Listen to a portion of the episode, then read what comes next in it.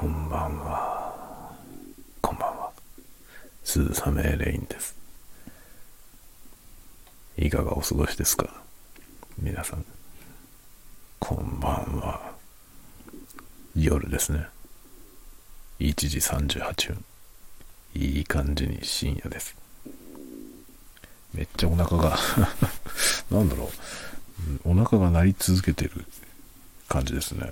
僕はなんでこんなにお腹が鳴るんでしょうか。よくわかりません。今ですね、まあ、緩めに、今日も相変わらず緩めにお届けしようと思いますが、今ね、手元で、えー、Linux の PC をアップデートしながら 話をしております。これね、寝室に置いてある PC はですね、えー、なんだっけこれ、あの、 ThinkPad。レノボのね、 ThinkPad の、えー、20周年のね、 ThinkPad、なんだっけこれ、X1、X1 カーボンっていうやつ、すごい薄いノートパソコンですけど、それの20周年、多分ね、シンクパッドの20周年のモデルだよね。のやつで、もういつだろう、相当前ですね。かなり古い。かなり古いけど、Linux を入れたことによって現役で使える感じなんですよね。で、結構 YouTube 見たりするのに、YouTube とか Netflix 見るのに使ってます。愛用していますね。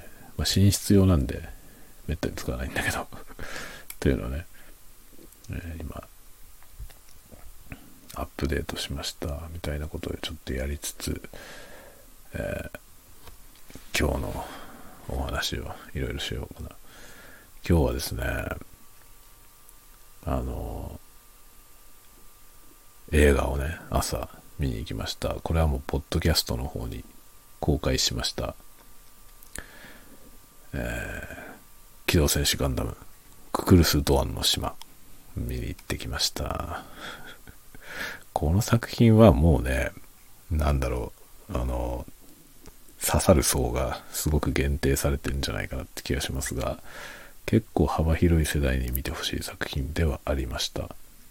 ただし、ファーストガンダムの人物をある程度知らないと、本当にわかんないと思うので、ちょっとね、その意味では、どうなんやんって 若干思いましたけどね。なのでまあなんだろうね、あの、大方の予想通り、集まっているお客さんは大部分がおじさんでした。まあそうなるよね。そうなるよねって思いましたが、まあそんな感じでね、楽しんではきました。かなりいい作品でした。僕は子供と一緒に見に行ったんで、子供と一緒にね、楽しんできたんですけど、なんかいいいい作品だったんじゃないかなと思いますね。さて、今、ちょっとね、PC の方一段落したので、これは閉じておいて、飲み物をやろうかな。飲み物を。でね、今日はその映画見てきた後に、ヨドバシカメラに寄ってですね、あの、カメラのカタログをもらってきました。目下、カメラ買おうと思ってまして、の PC のファンがうるせえな。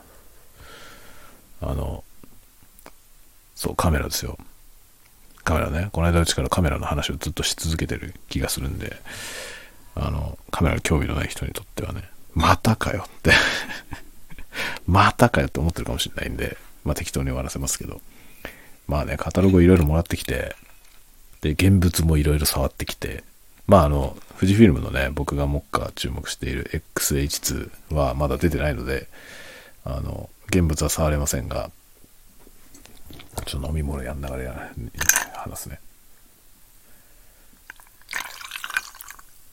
もう最近こればっかり飲んでるこれジン、ジンです。水。サントリーの水っていうジンを。こればっかり飲んでたらなんかもうこの味に慣れてきて、これはこれが美味しいなって思いますね。でも6、6ジンってやつを飲んだ時はもうね、6がめちゃくちゃ美味しかった。あ、無造作に焼きちゃった。ごめんなさい。これはですね、えー、シュウェップストニックウォーター。コカ・コーラボトリングから出てる瓶入りのトニックウォーターです。これね、この間、どっかのお店で、これしか売ってなかったからこれをね、値段見ないで買ったんですよ。で、今日ね、今日は、そのね、午後、ヨドバシでカタログもらってきて一旦帰ってきて、その後ね、午後、改めて、あの、例の長沼の模型屋さんに行ってきたんですけど、その模型屋さんの帰りにね、長沼のスーパーでまた買い物してきたらね、その、そこのスーパーにね、このトニックウォーターと、あの、その前に飲んでたウィルキンソンのトニックウォーターと両方置いてあったの。そしたらね、このシュエップスの方がはるかに高かった。マジかって思いました。このシュエップスはね、これなんぼ？内容量がね、250ml。ちょうどだから、ウィルキンソンのやつの半分なんですよ。半分なんだけど、こっちは100円で、ウィルキンソンの 500ml は75円でした。ええー、って感じだよね。量が倍で、そっちの方が安いっていうね。シュベップスのソニックウォーターは高いんだって。知りませんでした。でもこれしか売ってなかったんだよね、この間。どっかのお店で。どっちかしか置いてない店もあるのよ。トニックウォーターってあんま売れないのかなあの、トニックウォーターよりも普通のサイダーの方がたくさん置いてあるね。あの、サイダー割り、ソーダ、なんとかソーダ。ジンもだからジンソーダ。この水はね、ジンソーダもあらかじめソーダになってるやつの缶入りのやつも売ってましたね。だけどさ、トニックウォーターの方がうまくない？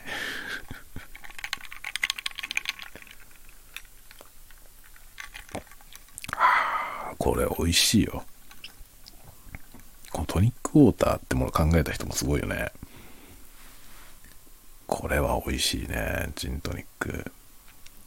最近もだから僕はずっとブランデーしか飲まなかったんですけど、ブランデーかウイスキーって感じだったんですけど、最近ジントニックばっかり飲んでる。これめっちゃ美味しいわ。すっきりするね。夏場は特にこういう、このお酒いいんじゃないですか。涼しいし。ああ、ジントニックがうまいよ。もうジントニックを飲みながら、どうでもいいことをしゃべるコンテンツ。なんだっけ？酔いどれタワゴトーク。ようこそお越しくださいました。酔いどれタワゴトーク。もう自分でタイトルをね、すっかり忘れるから、タイトルコールとかないし。でもね、タイトルついてた方がいいよね。僕、ポッドキャストもさ、レイニーチャンネルって名前でやってるんですけど、で、そっちはさ、タイトルコールつけてやるわけですよね。レイニーチャンネルって言って始まるのよ。なんだけどさ、絶対なんかタイトル、もうちょっと分かりやすいタイトルの方がいいよね。何を喋ってるのか分かるタイトルにしといた方が、そうね、番組自体としては見てもらいやすいですよね。反省しております。だからこっちのね、スタンド FM は変えました。酔いどれタワゴトークにしましたけど。いやあっちもなんとかしたいよなあっちもなんとかしたいよ、ポッドキャスト。でももうレイニーチャンネルってやっちゃってるからな、あのまんま行くしかないかなとも思ってるんだけどね。一応、ポッドキャスト。最近映画の話ばっかりしてて、映画の話がね、意外と好評なんですよ。あの、聞いてもらえてるんですよね。なので映画の話をするのを継続していこうかなと思ってます。今日はククルス・ドアンの島なんで、あんまり伸びないと思います。あのね、過去のやつで一番、一番伸びてるやつはね、シング、シングのネクストステージっていう作品を紹介したやつが、今ね、多分僕のあのレイニーチャンネルの30本今、今日のが30本目だったんですけど、ダントツですね。その中の再生数で一番。ダントツはシングネクストステージのやつでした。次ぐらいで多分トップガン、マーベリックのやつが聞かれてるのかな。でもマイニューヨークダイアリーのやつは全然回りません。だから映画の話をしてても、その映画の知名度、注目度とかで、あとはそのなんだろうな、ポッドキャストを聞いている層の人が注目するような作品が出てきた時に、えー、再生が伸びやすいのかなってちょっと思ってますね。ククルス・ドアンは絶対ダメだと思います。ククルス・ドアンのやつは、そんなね、伸びないと思いますね。ククルス・ドアに興味持つ人があんまりポッドキャスト聞いてないと思うし、まあそもそもあんまりね、そのどっちかというと聞きたいというよりは喋りたい人の方が多いコンテンツだと思うんで、あんまりね、再生数は伸びないんじゃないかなと思ってます。ドアンのやつは。そういうこともね、ちょっとリサーチしながら。まあリサーチはするけど、僕はそのリサーチを自分のあのコンテンツにあまり活かさないですけどね。あの、まあ、これが伸びるだろうなと思いながらやることもあるし、だからといって伸びそうなやつをやろうって発想はないというね。あのやりたいことをやります。やりたいことやりつつ、これじゃ伸びねえだろうなって思いながらやってるという 感じですね。まあ、ASMR の方はね、伸ばしたいなと思うんですけど、伸ばしたいなと思うんですけど、あんまりね、他の人がやってるのと同じことやりたくないなっていうのもあって、ちょっとね、毛色の違うテーマでやろうとしてはいますね。この間あの、マクドナルドのハッピーセットのおもちゃで、ガラクタ、ガラクタシリーズのやつはちょっと面白かったんじゃないですか。あんまり再生は伸びてないですけど、でも、音はいいと思うよ、あれは。結構だから ASMR、あの、音フェチ的な ASMR 好きな人はいいんじゃないですか。サウンドアソートメント好きな人には、ちょっと聞いてほしいなと思いますね。結構海外の人でね、あの、気に入ってくださってる方がいらっしゃいますね。嬉しいですね。なんかやっぱりね、あの、数もあるってことも大事だけどさ、それ以上に、その、楽しみにしてくれる人がいるってことがね、一番嬉しいですよね。次の動画をね、待ってくれてる人、心待ちにしてくれてる人がいるっていうのが、それは楽しいね。そういう人がわずかでもいればね、やっぱり続けていけるような気がしますよね。まあ、このスタンデーフェンもそうだよね。こんなデタラメなコンテンツでもね、いや、本当にね、すごく、あの、恐縮するし、感心するんですけど、毎回のように聞いてくださる方がいらっしゃるんですよ。本当にね、頭が下がりますよね。それなりに面白いとは思うけどさ、それなりに面白いと思うけど、一つ一つが長いじゃない一つ一つ長いし、脈絡もないでしょ 毎回デタラメな話だからね。それでお昼と夜は全然違う感じだし、朝は朝で全く違うしね。でも、構わずね、朝昼晩聞いてくれてるような方がいらっしゃるんですよ。ほんと恐縮です。ありがとうございますって感じですね。そうやってね、あの、毎回聞いてくれてる方もいるし、偶然のようにね、出会ってる方もいらっしゃるので、まあ、そういう方に喜んでもらえるようなね、何これ面白いじゃんって言ってもらえるようなものを作りたいなっていうのは思いますね。これはまあゆるゆる。スタイフはめっちゃゆるゆるで、ポッドキャストはちょっとかっちりした番組っぽい感じでやっていってる感じです。なので映画のレビューはね、まともな話は、ポッドキャストの方でやります。こっちはね、あの、見てきたよぐらいの話にとどめてる感じですね。だからね、むしろ模型屋に行ってきた話をしようかな、今日は。模型屋行ってきたよ。模型屋に行ってきて、今日はね、実は先週も行ったんですよ、模型屋。でね、その先週模型屋さんに行って、うちの奥さんが、あの、ラジコンやりたいって言ってラジコン買ったんですよ。で、それはまだ組み立ててなくて、あの、本当はね、もううちの、うちにある、あの、うちの子供が使ったラジコンぶっ壊れたんで、その、そのラジコンについてたメカを移設する感じでね、使おうと思ってたんですよ。だから新たにその RC メカは買わないで、あの、キットだけ買ってきてね、メカ乗せ替えようと思ってたら、買って帰ってきてからさ、うちの奥さんがね、その送信機がね、うちにあるやつはスティックタイプのやつなんですよ。あの、なんていうのかな。前進後退の部分とさ、その左右のね、コントロールが棒、棒が立ってて、その棒を操作するタイプの。だからバックトゥーザフューチャーの時に、ドクがね、あの、デロリアンをさ、遠隔操作するじゃない。遠隔操作する時に、でっかい送信機で動かしてますよね。あんな感じの送信機。あの、スティックが2本立ってて、それをこう指で操作する。っていう送信機がうちにあるんですよ。で、うちの奥さんはそういうのじゃなくて、ハンドルタイプのやつ、ラジコンの車、主に車用の送信機でハンドルになってるやつがあるんですけど、そのね、ホイールタイプのやつがいいって言い出したの。で言い出したからさ、じゃあそのプロポセットも買わなきゃじゃんって言って、今日それを買いに行ったんですね。で、その、それのついでにね、うちの子供が先週行った時に、その置いてあったね、ちっちゃいミニッツっていうちっちゃいラジコンがあるんですけど、そのミニッツのあの 4x4 っていうね、ちょっと大きめの、ミニッツってすごい小さいんですけど、それの少し大きいやつの、あの、クローラーってタイプの、なんて言えばいいかな、あの、すごい荒れ地、デコボコのところをね、わしわし、あの、走るような、だからスピードを競うんじゃなくて、その走破性みたいなことを追求したマシンがあるんですよね。ハイリフトのタイプのね。ハイリフトっていうのは、あの、車高が高いんですね。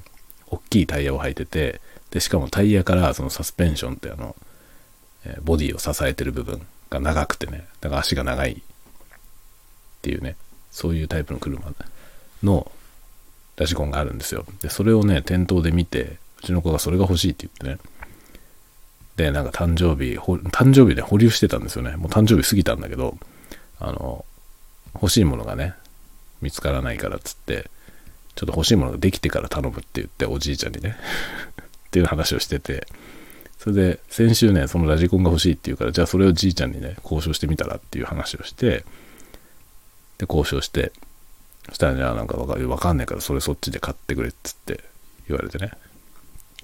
後でお金出すからみたいな感じでじいちゃんが言ってくれて、で、それをね、早速今日買いに行ったんですよ。で、それを買って、そのうちの奥さんのその送信機と受信機のセットのやつを買ってみたいなんでいろいろ買ってきました。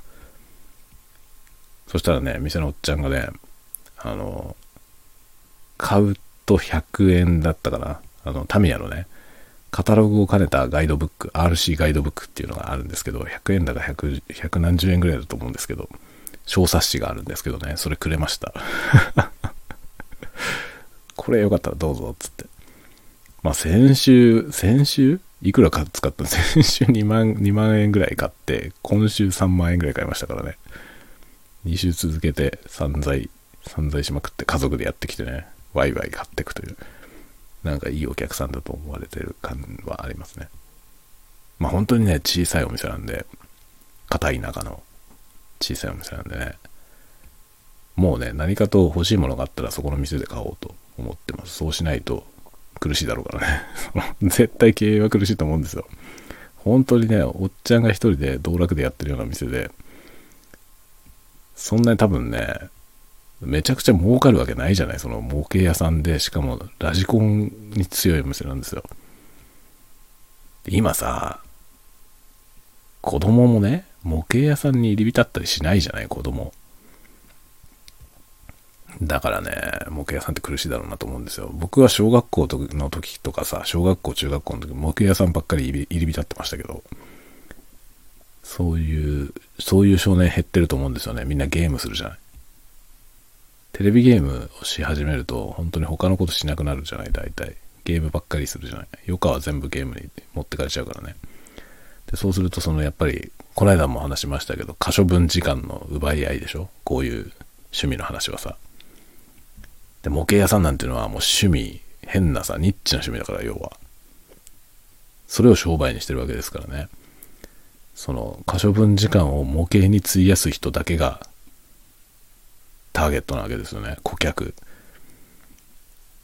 ニッチだよね。そりゃあニッチなんですよね。だから量販店、あの家電量販店みたいな店はいいんですよ。プラモデルとかラジコンとか置いてて、で、テレビゲームも売ってるようなお店はいいんですよね。テレビゲーム買う層が来るから。だけど、完全な模型屋さん専門店だと、そういうものは売ってないじゃない。そうするとね、顧客の層がね、めっちゃニッチなんですよね。だから僕は結構ね、どうやって成立してんだろうなって思うんだけど、まあ頑張って細々とやってるからねなんかそこでなるべくそこで買おうと思ってなるべくそこで買うようにしてるんですよ、最近。そしたらね、今日は混んでました。ちょっと嬉しいですね。で、特に嬉しかったのはですね、ちょうど行ったらね、行き違いになっちゃったんで、彼らが何を買ったのか全然わかんなかったんですけど、自転車でね、中学生くらいの男の子3人組が来てたんですよね。で、ちょうど行き違いで僕らが入ろうとした時に彼らは帰ってったんですけど、ああいう年齢層の人がね、出入りしてるってのはいいなって思いました。やっぱ街の模型屋さんにね、地元の子供が来てないとさ、なんかあんまり健全じゃないというかね。まあ模型屋さんにしてみればね、別にお客さんが子供だろうと大人だろうといいんだろうけどさ。でもね、やっぱり子供が来ててくれるって嬉しいですよね。で、僕らもう子供連れてって、さらに、そのね、お父さんとすごい小さい子、3歳、4歳くらいの子とね、2人で後から、僕らの後から来て、なんかね、あの、SD ガンダムのプラモデルかなんか買ってきましたね。子供の、そのちっちゃい子がね、すごいやったら詳しくて やたら詳しくてね、なんかユニコーンの話をしてましたよ。ユニコーンガンダムの話はすごい詳しくて、ちっちゃい子。それで SD ガンダムがなんか買ってっていうのがね、もう本当に嬉しくなりますね。そういうの見ると。うちの子は うちの子はミニ使うしね。ミニ使うし、うちの奥さんはラジコンでしょ。いいんじゃないでしょうか。ラジコン文化に貢献してるんじゃないでしょうか。それで今日はガイドブックもらってきたんで、ガイドブック見ながらまた検討しようかなと。ラジコンは楽しいよ。そのうちラジコンの動画も出そうかな。でもラジコンの動画はどうやっても ASMR になりそうにないから、多分まあやるならサブチャンネルだよね。一応今回ね、一つキットをこれから組み立てるので、パーツが一応全部揃ったかな、今日で。なので、組み立てをどっかのタイミングでやろうと思ってますけど、それは一応ね、一応撮影しようかな。組み立ててる風景はもしかしたら ASMR 的になるかもしれないんで、一応 ASMR のつもりで組み立ててみようかなとは思いますね。レゴのやつはね、前に出しましたけど、レゴ組み立ててるやつはね。あなんか手先で細かい作業しているっていうのは意外と ASMR もたらすことがあるので、やってみようかなとちょっと思っていますが。でもね、大変なんだよ。15分に1回切れるからさ、撮影が。だからちょっと作業に没頭しちゃうと、もうとっくに切れてたみたいなことになるのよ。しかもさ、液晶がね、あの、バリアングルじゃないからね、それを HDMI で画面に出しながらやってるんですけど、それも煩わしい。そして早くカメラが欲しいってなるのよね。なるのよ。物欲の沼ですね。いや、なんかそのカメラもね、今半導体不足で困ってるみたいね。製造が、量産がね、追いつかないんだって。だから、予約開始したけど、発売日にそのね、予約されてる分が届けられないっていうことを、メーカーのホームページに書いてありました。半導体不足。この半導体不足は、解消するのかな？半導体不足のもともとのきっかけってコロナですよね、確か。コロナによって流通がおかしくなったりとかして、その、本来の物流がね、なんか滞ってるんでしょ？それで、製造がままならなくなったりとか、製造したものの運搬がままならなくなったりとかして、このね、事態を招いているっていうことだと思うんですけど、これはいつか回復するのかな？なんかグラフィックボードの値段は少し落ち着いたみたいなことは聞いたけど、落ち着いたって言っても元の値段に戻ってはないんですよね。で、これがさ、何の要因なのかがよくわかんなくて、その、半導体不足によって高騰しているのか、それとも円安がひどいことによって高騰しているのか、多分両方の要因があるんですよね。両方の要因があって、もう全般物の値段が上がってるじゃない、今。で別に元の値段が上がるのはさ、別にいいんですよね。それに合わせて給料も上がればね。だけど、給料は上がんないんだよ。これは何なの？何なの？これは。何なの？これは。だからね、その、要するに、なんていうの、外的要因で物価が上がってるだけなんですよね。要はガソリン代が上がったことによって、まあ、ガソリンも輸入じゃない。そうするとさ、円が安くなれば、そういうところっていうのは打撃を受けるわけですよね。もともとのその値段が変わんなくても、日本に入ってくる時の値段が上がっちゃうでしょ、相対的に。円が安いから。そうするとさ、日本はね、結構その、コアの部分をさ、例えば製造業の材料とか、とかね、え、あと労働力とかね、あとはその燃料ですよね。そういうものを外国に頼ってるでしょ？輸入に、輸入とか、アウトソースで頼ってるよね。で、円が安くなるってことはさ、そこのコストが全部上がるってことなんですよね。そしたら何もかも物価が上がるんだよね。しかもその日本の経済状況が悪くなってることが原因で物価が上がるんですよね。だから給料は上がらないし、むしろ下がるところもあって、でも物価上がるっていう最悪のパターンですね。もうだからこれはさ、経済をなんとかしないと回復しないよね、きっと。どうすればいいんでしょうか。どうすればいいんでしょうか。経済はよくわかりませんからね、僕は。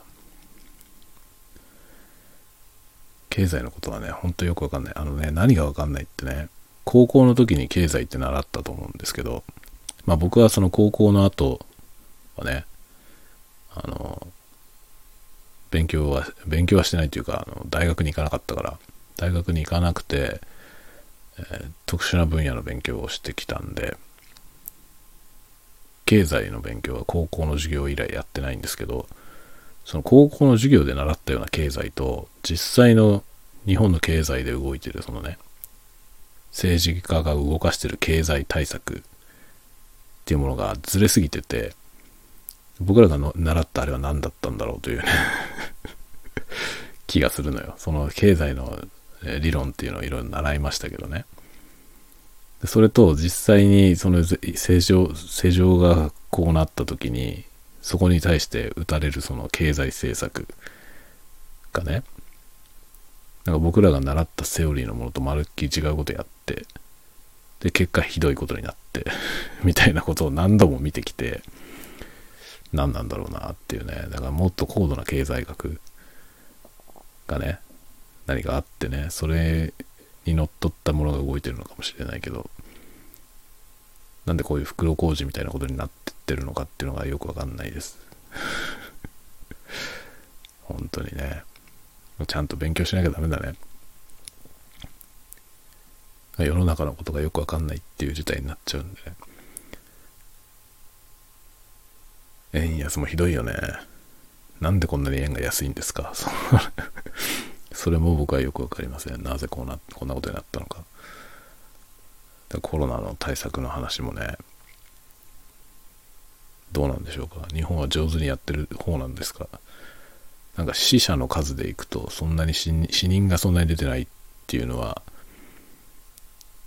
うまく対策できているのかな、とは思いますけど、でもなんか周りを見るとね、周りってその、諸外国を見ると、日本みたいにまだ絶対マスクしろみたいなことやってる国、あんまりなくなってきてますよね。ど、どうなんですか？よくわかんないんですけど、僕は。僕はよくわかんないけど、まあ、僕はずっとね、外に出るときはいつもマスクしてます、今でも。これは何でかというと、あの、感染対策とかじゃなくてもはや、落ち着かない。これね、小沢健二さんがね、小沢健二さんって知ってますか？ミュージシャンの。あの人がね、ツイッターで言ってたんですけどね、マスクをするっていう文化がね、広まってきて、いや、もはやね、マスクしてないと落ち着かないってことで、その、小沢健二さんも書いてて、でね、口元は新たな股間って書いてたのよ。もはやマスクってのはパンツみたいなもんで、ね、今だからさ、外出るときにパンツ履くのはね、その、マナーだからとかモラルだからとかそういうことの理由じゃなくてさ、もはや履いてないと自分が落ち着かないじゃない。例えばさ、ある日突然ね、別に下着をつけないで会社、会社に行ってもいいっていうか、その外に出てもいいですよって。ね。すっぽんぽんでそ、そこら辺歩いてても別に割接物とかになりませんって、ある日突然なったら、じゃあすっぽんぽんで外に出ますかって話なのよ。出ないでしょ ね、法律で決まってるからすっぽんぽんで外に出ないっていうわけじゃないじゃない、もはや。パンツ履いてくっていうのは履いてないと落ち着かないっていうね、感じでしょで、マスクってもそういう風になってきたよねってことを小沢健二さんが言ってて、口元は新たな股間って言ってたのよ。もうね、天才だと思いました。僕もね、その小沢健二さんの発言を知る前から、マスクってだんだんパンツみたいなものになってくんじゃないかなって言ってたのよ。言ってたけど、口元は新たな股間っていうこの名言はね さすが詩人だなと思いましたね。本当に。見事なフレーズだよね。で、それ以来僕はね、小沢健二さんのこの口元は新たな股間っていうのをね、いろんなところで いろんなところで紹介してます。小沢健二さんがこんな風に言ってたよ、つって。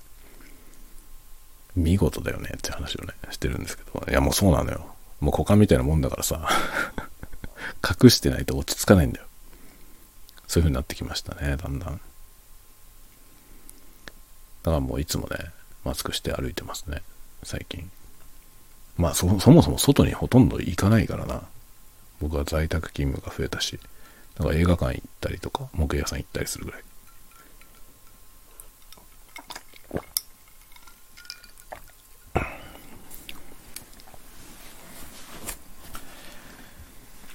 何の話だっけ？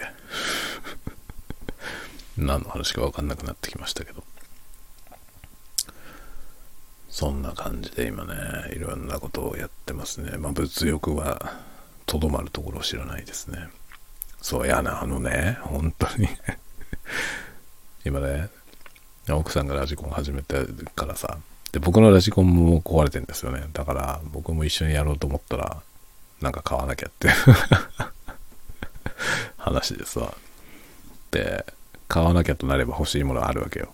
それでそれをね、それどっかのタイミングで買おうかなみたいな話もしてるわけ。で、もう一回カメラの話してるでしょ？カメラがまあ今欲しいもので一番高いんですけどね。そのカメラの話をして、さらにですね、さらに欲しいものが出てきたのよ。もうとどまるところ知らないんだよね、僕の物欲。終わってますね、完全に。なんだろうね、これは。もう病気なんですかね、僕は。欲しいものは次から次にあるのよ。いくらでも本当に。果てしないよね。なんだろうね、欲しいものあって、それをね、買い尽くしたら、落ち着くじゃない、普通。ああ、一旦欲しいもの全部手に入ったぞ、ってなるじゃん。普通はね。なりそうなもんでしょ？僕ならないんだよ。なんでだろう。今、目下欲しいものが手に入ると次に欲しいものが出てくるんだよね。しかも今回の場合は手に入ってないけど、次から次に欲しいもの出てくるわけよ。どういう順番で買おうかなみたいなさ。そんなことをしてるから貯金がないんだよね、僕。本当に文字通り貯金がなくてびっくりしますけど、自分でも。若い人に呆れられますね、会社で。若若い人たち、本当にね、20代の人の方が僕より貯金あるからね。終わってるな、僕は。貯金は全くない。でも円安だから今。どんどん円安になって、要は円の価値はどんどん下がってますからね。日本円で日本の銀行に預金してても価値はもう世界の中で見たら価値がどんどん下がって目減りしていってるから。貯めとくより使った方がいい。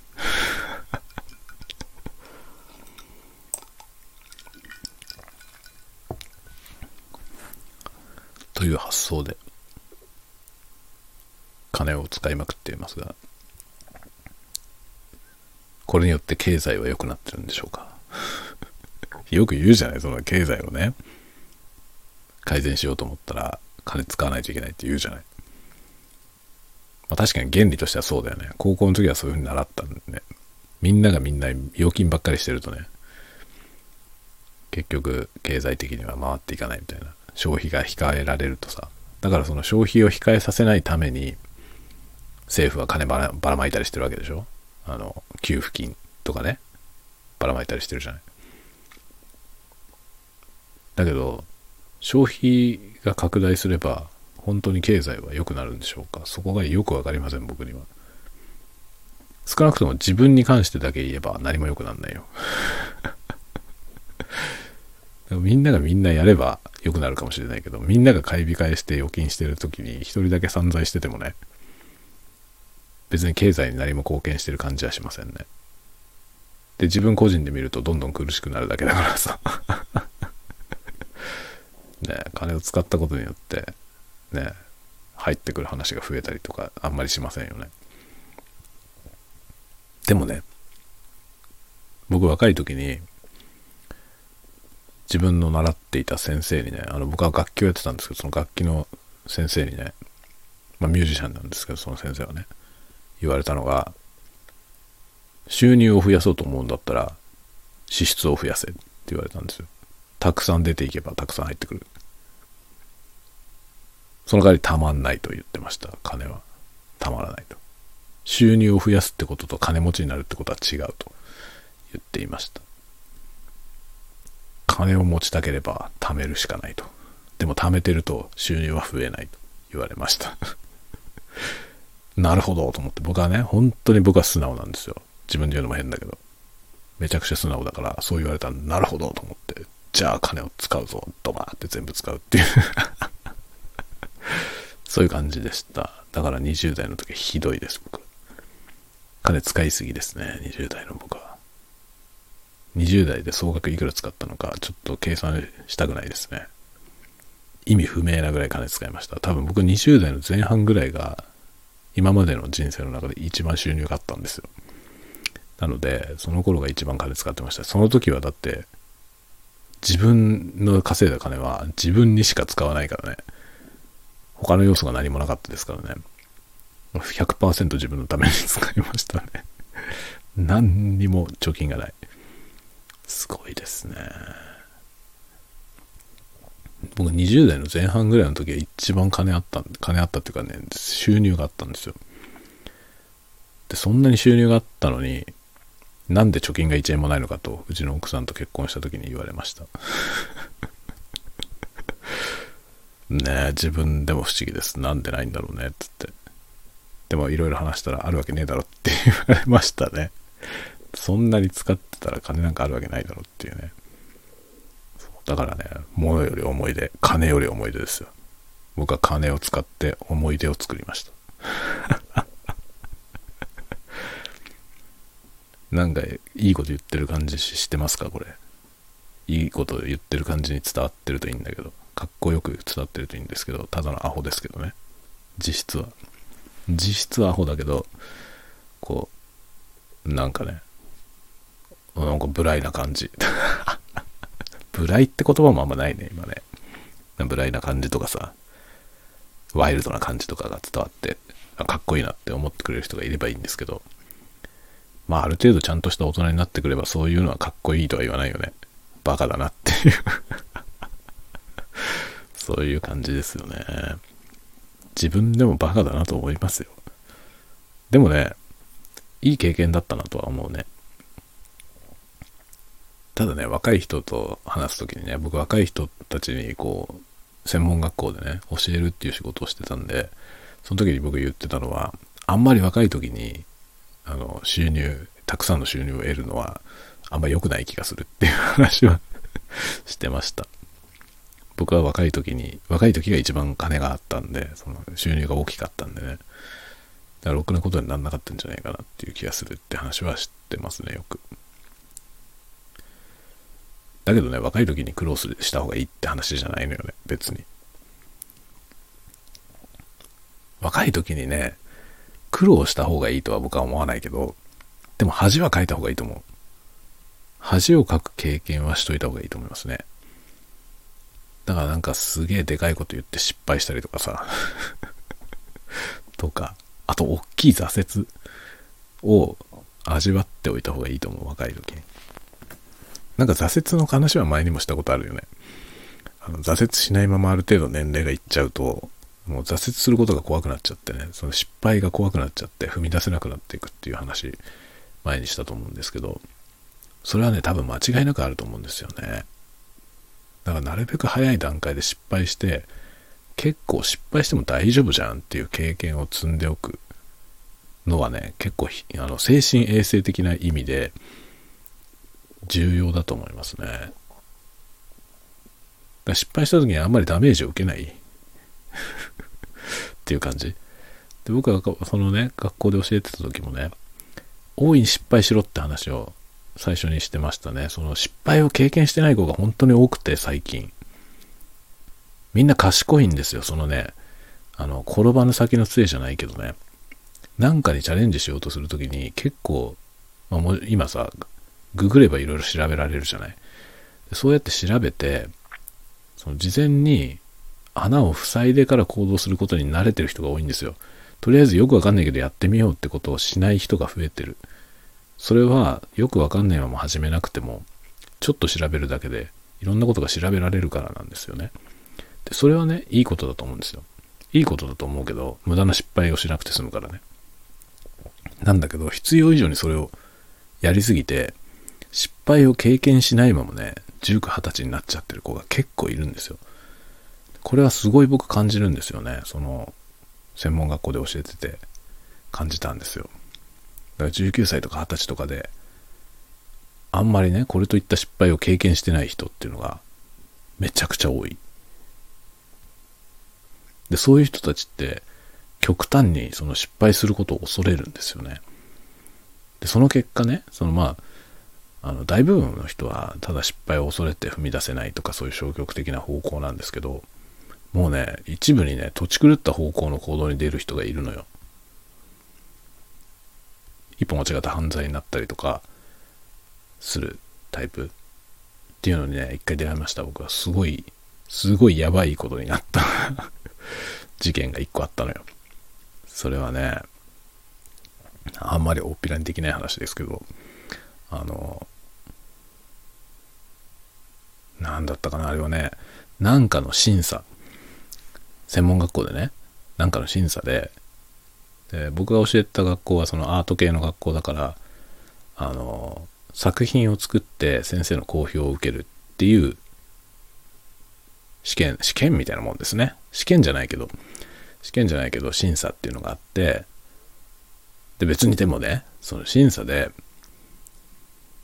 作品のレベルが低かったら罰則があるとかそんなことはないのよまともにちゃんと提出さえしていればそのね、大して悪いことにはなんないですよ。なんだけどね。で、しかも、そのね、問題を起こした学生は、優秀だったんですよ。いいものを作ってた。結構。いいものを作ってたけど、なんていうのかな。多分ね、本人の中では、自分が一番ではなかったと思うんだよね。クラスにもっとできる子がいた。そりゃいるじゃん。そりゃいるじゃん。で、本人も結構能力が高かったんですよ。能力が高かったんだけど、なんか狂ったことになって、あのね、多分必要以上に自分がダメだと思ったんだろうね。で、そのね、審査を受けることを極端に恐れて、で、なんとですね、審査の当日にね、学校に放火しました、そいつは。びっくりした僕。本当に。そういう行動になっちゃうのっていうね。でその前にもねいくつか事件を起こしたんですよ。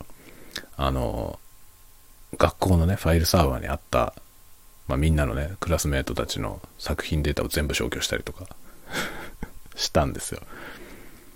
ところがまあねあの全般に IT リテラシーの低い学校であの先生方もね、コンピューターにそんな詳しくないんですよ。だからサーバーのデータが消えちゃったって言った時に、え、事故かなってなる、なるわけ。サーバー故障したのかなとかそういう話にしかなんないんですよ。ところが僕がいたの。そのね、データが消えたっていう事件のあったまさにその日の朝一の授業が僕だったんですよ。で、僕はファイルサーバーのログを見て、手動で消されたことにすぐ気づくわけですよね。で、これはなんかなくなっちゃったんだって話をしてるから、いや、これは消されてるよ、つって。朝の8時何分にね。僕が授業で行ったのが9時ぐらいで、その30分ぐらい前に手動で消されてたんですよね。で、手動で消されてるよって話で、で、しかも、ファイルサーバーはね、そのサーバー機なので、バックアップされてるわけですよ。バックアップされてるというか、毎日スナップショットが撮られるようになってて、朝の時点まで戻れるようになってたんですね。だから復旧できたわけですよ。で、結局復旧ができ、で、何時何分に消されてるって事実が分かったことによって、その時教室にいた人っていうので、もう消去法的に誰がやったかほぼバレたんですよね。っていう事件があったんですよ。っていうこともあって、それで多分ね、それそれによってもね、追い込まれてしまったと思うんですよね。だからたまたま偶然僕だったことがいろんな不幸を呼んだのはあるんだよね。それ僕じゃなかったら分かんないままで、で、復旧の仕方がもう分かんなくて データがなくなったっつって、で、他の子たちもね、みんなで困った困ったって言ってて、うやむやになった可能性あるんですよ。なんだか原因が分かんなかったっつって。ところがね、分かっちゃったんだよな、原因がで、僕が分かっちゃって、これ、これで消されてる感じだけどなって話をしちゃったもんだから、誰がやってるか分かっちゃって、あいつじゃねって話になっちゃったんだよね。で、それでも多分、追い込んでしまったんだと思うんですけど、それで、審査の時にね、審査の当日の朝にぼや騒ぎがあってさ、そいつが放火したみたいな話になってさ、もう、マジでって思いました、本当に。怖いよ。本当に。でもね、本当に僕、だからそ、そのね、それ以来もうだから彼に会う機会がないんですけど、なんでそんなことになったのって話は聞きたいよね。だって君は評価高かったんだよっていうね。僕もすごい高く評価してたんですよ。だからそれでやっぱりね、僕はね、失敗してないってことは怖いなと思いました。別にさ、1番じゃなくていいじゃない。でそもそもアートなんだから1番も2番もないじゃないと思うんだよ。自分の価値をね、バリューをね、出していれば、それでいいじゃない。それ誰かと比べるようなもんじゃないんですよ。でもなんか比べないと、その、自分の位置がね、担保できないような気がしちゃうっていう人いるんだよね。なんでだろう。だから自信持てないんですよ、そういう人って。だってどんだけ優秀でもさ、自分より優秀なやつはいるじゃない世の中には。だきっとそういう人と会ったことなかったんだろうね。だからそのね、世間を知らないってことはさ、不幸なんですよね、本当に。胃の中の蛙。不幸でしかないですよね、胃の中の蛙はね。それがさ、普通はね、そんな二十歳もなる前に、どっかでぶちのめされることあるじゃない？世の中にはこんなすごいやついるのかって思わされることって大抵あると思うんですよね。きっとなかったんだろうね、きっとね。そのだからそれぐらい優秀だったってことですよね、自分が。でそれで、ね、そのままある程度年齢になっちゃうとね、本当に危ないんだっていうことをね、痛感したんですよ、その時。だからもう学校でもね、僕は最初の授業の時にもうとにかく失敗しろ、恥をかけってことを言ってて、積極的に人前で話せとかね、それで失敗してひどい目に遭えと いうことをずっと言ってました。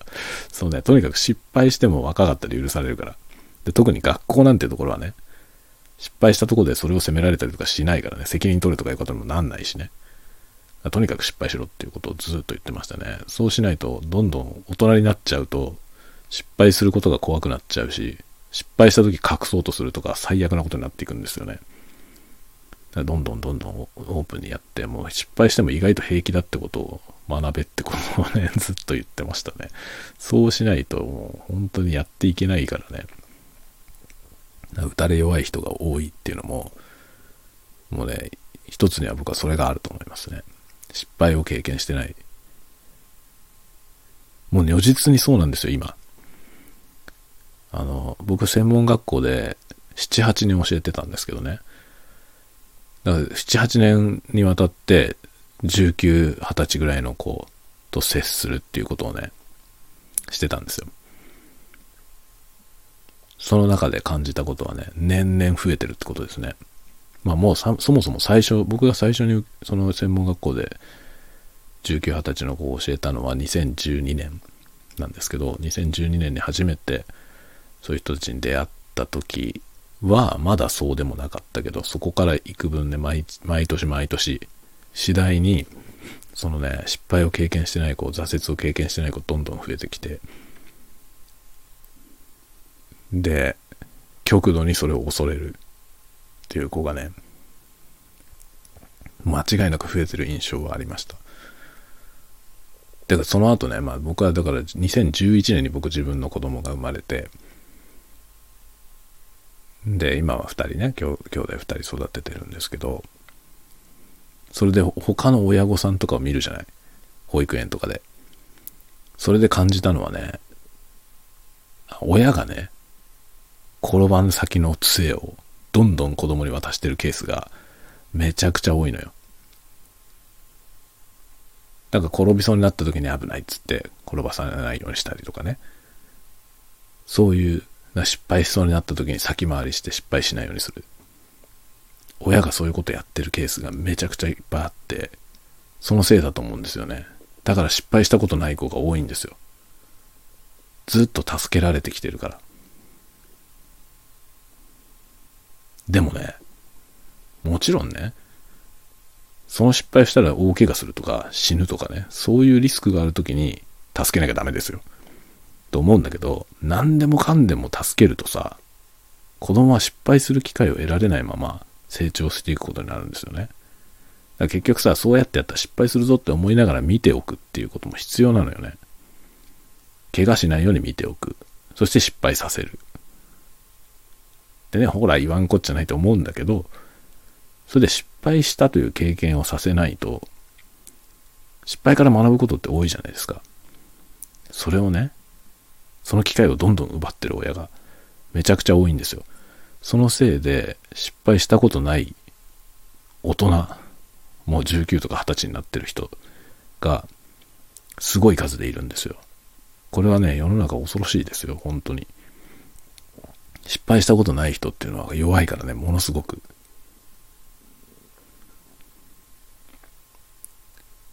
失敗を知らないということは本当に怖いと思いました。本当に。ちょっとしたことで折れちゃうのよ。え？っていうようなことで、だからちょっと、ちょっと何かを注意されただけでもう絶望しちゃったりとかね、する人が結構いるんですよ。別にそんなに、ね、そんなにヘビーなこと言ってないじゃないっていうようなことでも、もう深く傷ついちゃったりとかする人いるんですよね。でそうすると、その、どうやって接していいかもわからないじゃないその、大人の側もね。より年上のね、人とかもどうやって接していいかわかんないから、結局腫れ物に触れるような感じでしか接しなくなるでしょ。そうするとそれもマイナスなんですよ、本人にとって。だから誰も彼もみんな距離を置いてしか接してくれなくなっちゃうから、いつまでも是正されないままおかしいまま行くんですよね。でもそのままさ、ずっとね、40代、50代になっても生きていけるわけないじゃない？いろんなことがあるから、世の中。だから早くに挫折とか失敗とか経験した方がいいよっていうことを、本当に僕は心底言ってました。だからいろんなね、専門学校だからその就職するための技術とかいろんなことを教えるんだけど、僕が一番大事にしてたのは、そのね、失敗しろってこと。とにかく失敗しろっていうことを言って、失敗したやつに対して、だから、失敗し、お前は失敗したぞっつってね、でも何が失敗の原因だったか考えようっていうことをやったりとかね。で、それを得たからこの失敗は価値があったぞっていうね。そういう経験をとにかくさせようとしてやってきましたね。なんかね、技術論だとか、知見だとかね、もちろん教えられることはいっぱいあるんですよ。長くやってきてるから。だけど、本当に教えなきゃいけないのはそういうことじゃないんですよね。自分がだからひどい失敗をしてね、僕はとにかくさ、まあ前にもちょっと言ったけど、あの、お昼の時に確か話しましたけどね、僕は中学校受験して、その受験で第一志望校に落っこちた時に、すごい重大な挫折だったんですよ。だけど、平気だったんですよ。あ、いいんだって思ったの。あ、こんな失敗をしても大丈夫なんだって思ったことで、その後失敗が怖くなくなったっていう要素があって、だからもうね、大人になる頃にはすっかりもうチャレンジャーですね。次から次にいろんなことにチャレンジしてひどいことになって、ひどいことになったものの後始末をしなきゃいけなくなって、まあ、偉いことになったこともいっぱいあるんですけど、その偉いことになりながらね、やって、でも生きてて、別に何も問題なく生きてるわけですよ。元気に幸せに生きてるっていうね。で、それをこんな風に大丈夫だよってことも体験談を話したりとかね。で、実際どんどんいろんなことに挑戦させて見守って、挑戦させてる間も見守って、失敗はさせるけど、でもずっと見てるよっていうね、その僕はそばにいるよっていう感じ。だから安心して、安心して挑戦して安心して失敗しろっていう環境を作ってね、っていうことに一番注力してましたね。学校が多分ね、僕に対して、あの、オーダーしてる。こんなことを教えてほしいですって言ってる内容と全然違うこと僕は教えたと思うけど、でも生きていくのに多分必要なことを教えてきたと思うんだよね そんな技術論とかそんなことは二の次でよくて、本当に。まずは、意外と大丈夫って思わせるってこと。そう、世の中は大丈夫だよ。そのね、大丈夫だと思ってない人が本当多いからさ。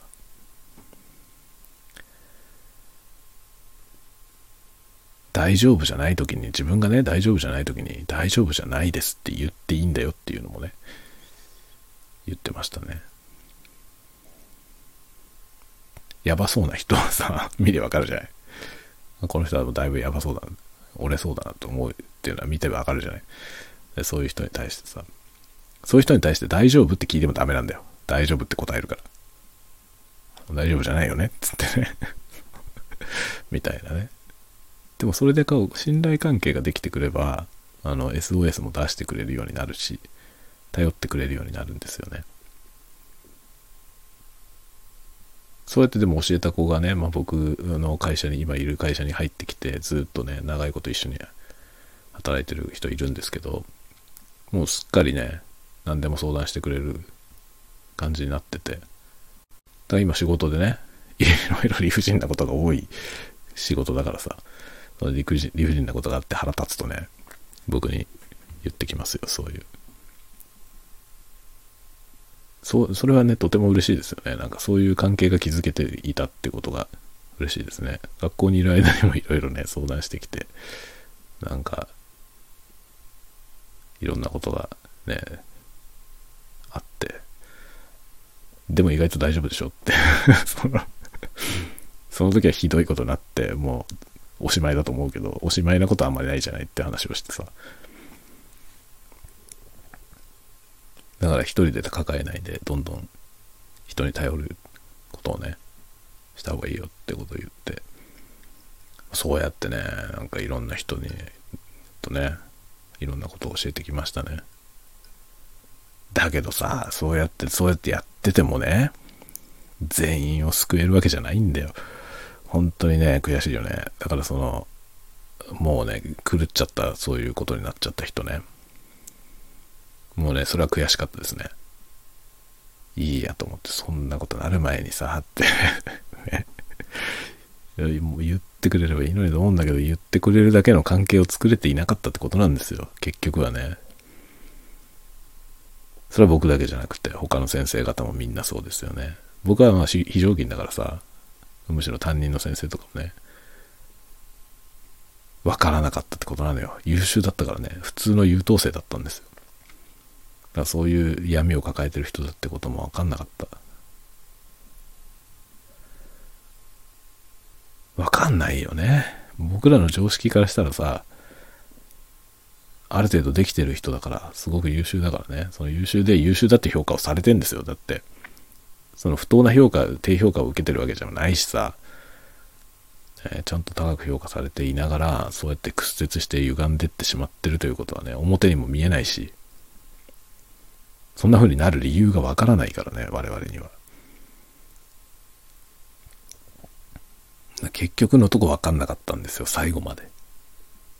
なんでそんな闇になってしまったのか。どこで闇を抱えてしまったのかが結局分かんなかった。きっとね授業とかの間でねやったことのなんかの何気ない言葉だったりするんだよね。だ彼自身に対する何か評価じゃなくてもっと優秀なやつに対しての褒め言葉だったりとかね。そういうものがそれもさ多いじゃない誰かを褒めた時にその言葉を受けた本人じゃない誰かがね褒められた人じゃない誰かが例えば A と B と C とかいた時にさ A さんを褒めたらね C さんあたりがね自分に対してその低く評価されたって思う人いるんだよ。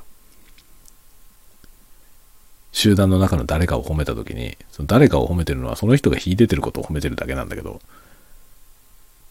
まあそれ以外の人が劣ってるという評価だっていうふうに取る人いるんだよね。そうじゃないんだよ。そうじゃないんだけどそれがわかんない人っているんだよね。そういう人ってどうしてそうなったのかなって考えるとさずっと褒められてきたんだと思うんだよね。ずっと褒められてきたんじゃない？今褒めて、褒めて伸ばすとか言うじゃない？子育てとかで。それは別にいいけどさ。でもそのね、常に褒められることが当たり前になってる人って結局家の中にいる時はさ、親はね、常に、常に褒めてくれるじゃない？だけど学校に行ったら褒めて伸ばすタイプの先生も全員褒め続けることはできないから誰かを褒めるじゃない？誰かを褒めた時に自分が褒められなかったら、自分が褒められてないってことの方がフィーチャーされちゃう人いるんだよね。だから誰かが褒められた、A さんが褒められたっていう事実が、ただそれだけの事実がね、自分は褒められなかったっていうふうにインプットされていくわけ。でそれが蓄積していくことによって変なとこに行くんですよ。別にそんなことは全くないの。だから多分ね、その歪んだ彼はその、そのパターンだったと思うんだよ。たまたま同学年にすげえやつがいたんですよ。だどうしてもそいつが目立つんだよ。すごいから。それは何年に一度出るぐらいのすごいやつだった。そういう、そういうのが同学年にいたせいで、めったにいないんだ、そんなやつは。そんなやつめったにいないんだけど、たまたまその、それが同級生にいたんですよ。で、おそらく、彼は19歳で専門学校に入るまで自分より優れたやつに会ったことがなかったんだと思う。それも胃の中の蛙。もっと外の世界を知れと思うよね。だからみんなインターネットがこんなに身近なのに、自分より優れたやつを調べないよね。安心するために、情報を安心するために改ざんしちゃうんだよ。自分の安心のためにね。それじゃダメだよね。そうやって安心を得ることは悪いとは思わないけど、それをやりすぎると袋小路に落っこちるんだよ。世の中は広くて自分は大したことないってことに気づいたところがスタートラインだと思うんですよ。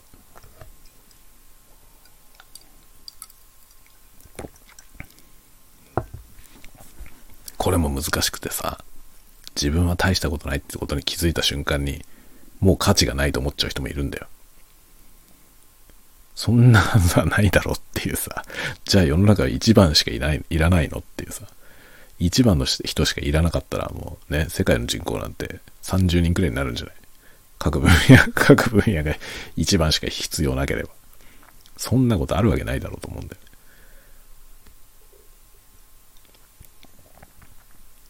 まあ、一番でなければならんっていう発想もおかしい。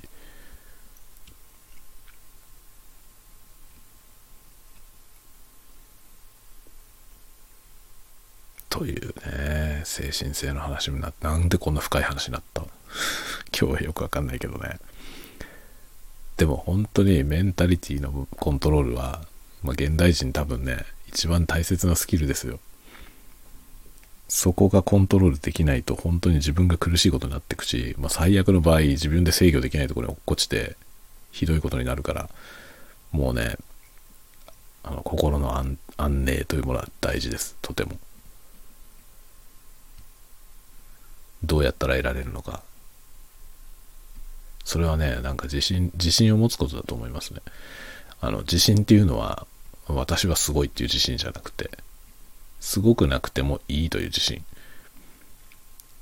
この、この私の、ね、その、今の、まあ、それこそさ、アナ雪じゃないけど、ありのままの、そのありのままの自分というものの価値をね、自分で見出す。それがね、またね、そういうこと言うとね、なんか大層な価値を見出さなきゃいけないと思っちゃう人もいるんだよね。それで自分には大したものがないからもう、私に価値はないとか思っちゃうんだよ。そうじゃねえんだよっていうさ、そんなすげえ価値のある人、じゃあど何人思いつくっていうさ、ね、あなたの周りにいる人でそんなにすごい価値のある人ってどれぐらいいるのって思うんだけど、でも自分のことしか見えなくなるんだよね。そういうことなんだろうな。なんかどうすればね、そういう人を減らせるんだろうなってずっと思うんだけど、難しいよね。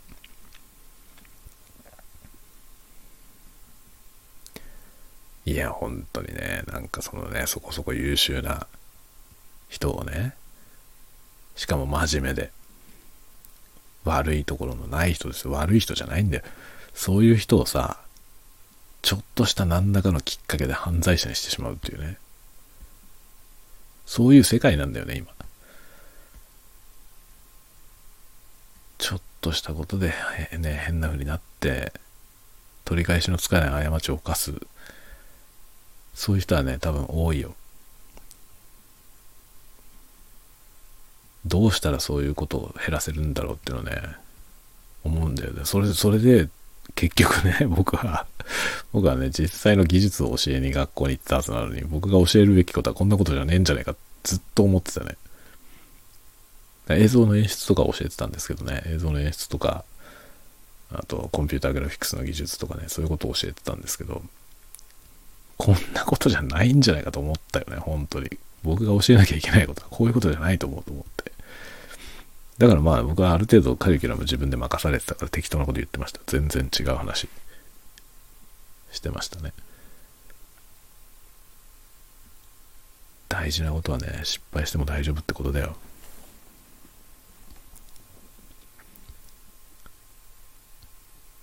もっと安心していいんだよっていうことをね、伝えていきたいですね。それにはどうすればいいんだろうね。僕でも大丈夫っていうことを見せていこうとは思ってんだけどね。僕みたいなのでも大丈夫ですよって。でもそれがね、安心になる人とそうじゃない人がいるからね。前にちょっと紹介したけどね、一人、あの 先生みたいので良ければ、でもいいんだったら楽ですねって言った人いたけど、僕はそれは、なんかね、そんなこと言っちゃうと思ったけどさ。でもそれはムッとするでもなく、ちょっとびっくりしたけどね。びっくりしたけど、ムッとするでもなく、僕はそう思ってもらったってことは僕は正解だったなと思う。そんなんでも大丈夫ってことはいいですねって、ちょっと安心しましたみたいな、気が楽になりましたみたいなこと言われたことあってね。でしょって話をしましたけど。そうなんかそういうふうに思ってくれる人はいいけど、ね。でも自分はさ、僕みたいにはできないっていう人も多いじゃない。こんな風になならない方がいいと思う側面もあるからさだそれはそれでいいんだけどね。こんな無茶苦茶じゃない、でも大丈夫だよっていうね。僕よりはるかに君はちゃんとしてるんだからもっと全然安心していいんだよっていうことをね、伝えたりはしてますね。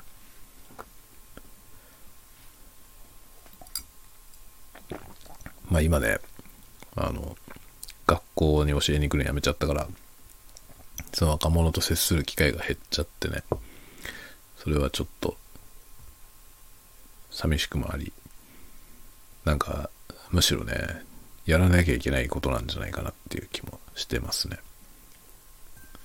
僕には伝えられ、伝えるべきことがあるんじゃないかなっていうことはちょっと思ってる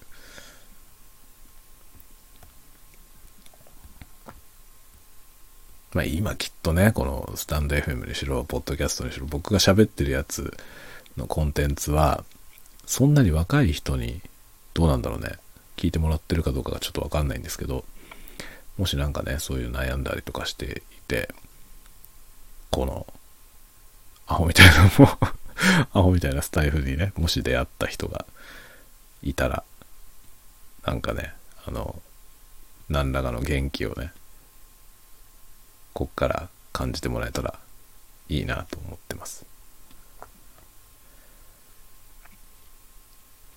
なんかとにとにかくね、まあ一つみんなにね、多くの人に伝えたいのはね、なんか自分なんてもうダメだと思った時に、思うことあると思うんですよ。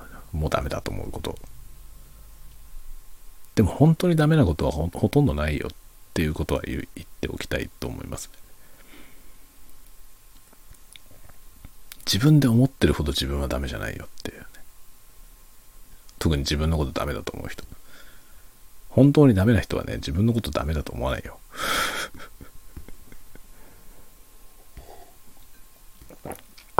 僕はだいぶぶっ飛んで終わってるけどさ、僕自分のことダメだと思うことあるからね。弁解みたいに言っとくけど、弁解みたいに言っとくけど、僕がこのままじゃダメなんじゃないかってしょっちゅう思うよ。しょっちゅう思って、思った瞬間に安心するんですよ。あ、まだこうやって思ってるから大丈夫。そこで安心しちゃうのはダメかもしれないけどね。そう、でもね、も俺はこんなんじゃダメなんじゃないかなっていうことを思うことは多々ある。まあもうね、この年になるとさ、もはやこのまま行くしかねえなって開き直ってるから、このまま行くけど。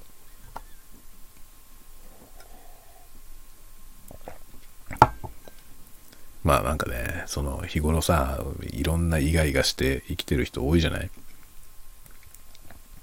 まあ僕もね、僕でもストレス溜まることいっぱいあるからね。そういうイガイガの中を生きている人たちにね、なんかつかの間安らぎになるものをね、届けたいなって思いがずっとあります。だからそれは小説書いてる時もそう思うし、なんか作ってる時はね、常にだから、まあ、癒し、いろんな意味での癒し。いわゆる普通の癒しだけじゃなくてね。僕の小説は全く癒しじゃない感じのものばっかりだけど、あれも、なんかの元気になったらいいなと思うんですよ。そうやって思って書いてる。まあ ASMR なんかはね、もっとわかりやすく、良い睡眠を提供するっていうね。目的で。だからもう本当にそういうことだよね。安心を届けたいなっていう思いがありますね。それがなんか自分のものづくりの一番の動機なのかなって最近思います。意外とね。なんかずっとね、僕は自分は刺激をね、刺激を提供したくてものを作ってると思ってました。ずっと。だけどそうじゃなかった。僕が伝えたいことは刺激じゃなかったっていうね。刺激のあるものを書いてても、それはね、刺激を与えたいってことじゃないんですよ。それ、それによって、例えば笑いが刺激されたりとかね、して、こう、なんかね、心の意外側がね、少し取れたらいいなっていうことなんですよね。結局そういうことが僕の動機なんだなと思いました。だからもう先生やってる時もそれを伝えたいなって常に思ってたし、だから今 ASMR に出会って、これだっていうね 本当にね、水を得た魚 だと思うよ。これが一番天職な気がする。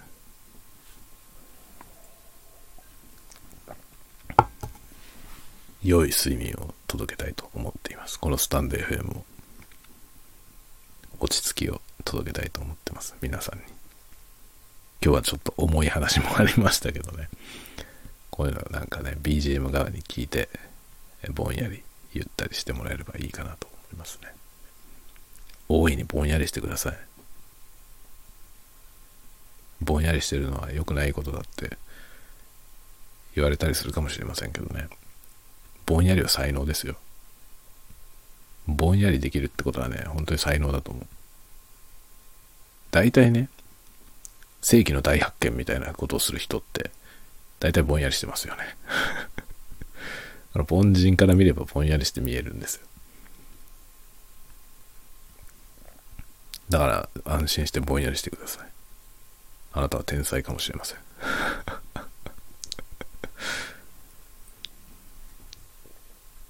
まあ、何らかの分野においては誰しも天才なんじゃないかと思いますね。僕は自分が楽しいと思えることを探してくる天才だと思います。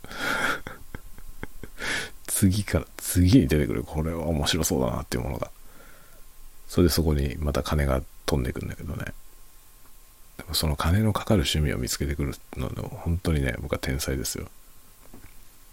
よく自分でもね、よく次から次にこんなに見つけてくるなと思う。興味興味のあるもの。だから時間なんかいくらあっても足りないよね。で、やりたいこといっぱいあって。安全タングルみたいなこともやってるしさ。全タングル見つけたのとかも本当自分でもびっくりしたもん。あ、こんな文化を見っけちゃったこれと思って。そういうだから自分のね、ツボに来るこう、ね、そういうものを見つけてくることに関しては僕はすごいね、天才的に長けてると思うよ、自分で そのせいで散財が止まらないよ。というわけで、今日も長々とダラダラと喋りました。